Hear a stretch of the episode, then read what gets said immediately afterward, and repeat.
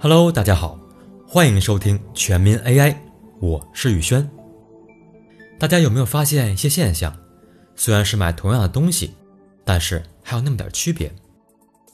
同样是一杯拿铁，别人用的是一点八折优惠券，而我手里只有八折优惠券。用的是同样一家运营商，别人二十几块钱的套餐又有语音又有流量，而我即使升级到百元套餐也比不上人家。同样是在英国免税店，英国人消费两千英镑就可以为下次消费打八折，而我们需要消费一千。当我们被区别对待时，有时候会愤愤不平，这是歧视，这是不公平，这是违反法律，这是违反道德。当我感觉占到便宜时，会喜形于色，有时候还会发个朋友圈嘚瑟一下。对于那些欺负了我们的商家，他们是诚心和我们过意不去吗？他们是天生和我们有仇吗？是的，对，是的，我们必须承认，林子大了，什么鸟都有。在极端情况下，会有这样的商家。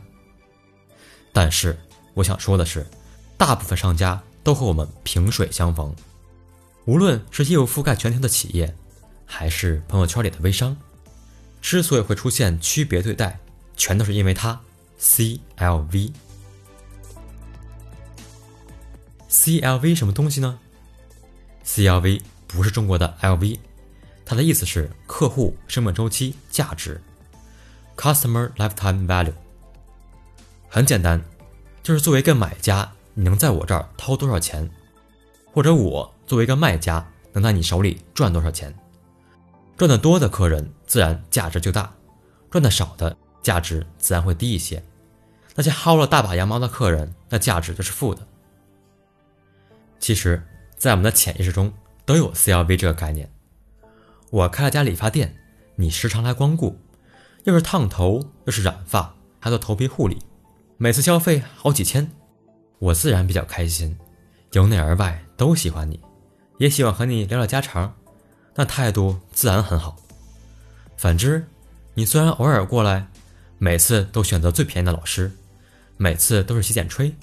我虽然比较开心，但说实话，内心喜欢你的程度不如第一种顾客。当我们仔细审视日常消费时，仔细审视和我们打交道的商家时，是不是都会有类似的发现呢？没错，现实就是如此。我们的精力有限，资金有限。当我们经营了一家公司的时候，或者开了一家店的时候。在潜意识中都会抓大头，让精力和资金更偏向于 CLV 高的顾客。比如在网络游戏中，那些大手大脚的人民币玩家会获得专属武器、定制皮肤，在游戏的世界中傲视群雄。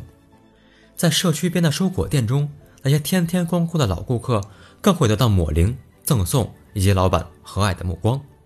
这不是人性的问题，而是商业本就如此。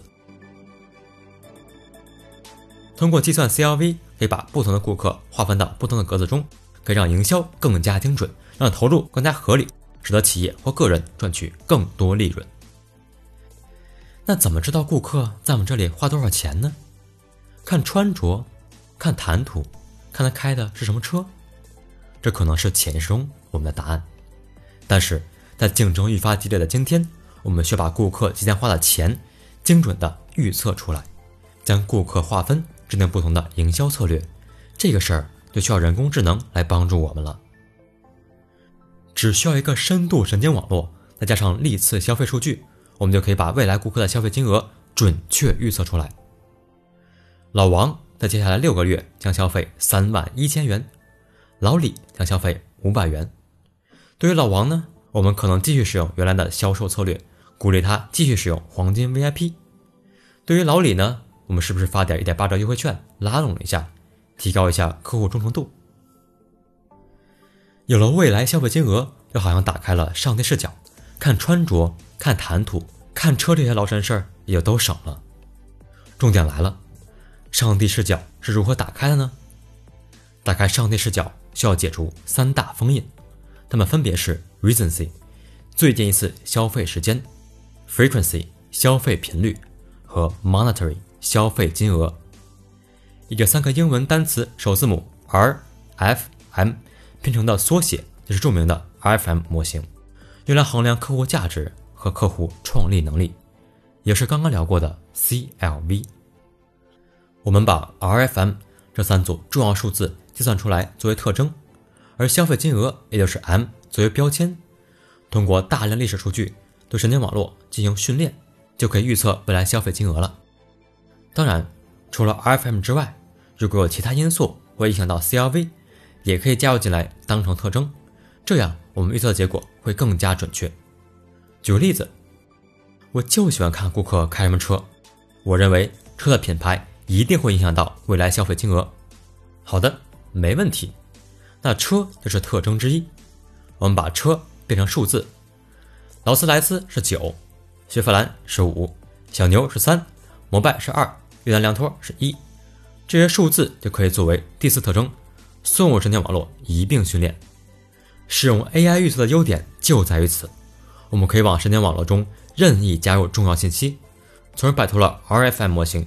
单单依靠三组数据的限制，使用 AI，我们同样可以预测消费频率和用户流失，从而精准辨别用户群，减缓用户流失。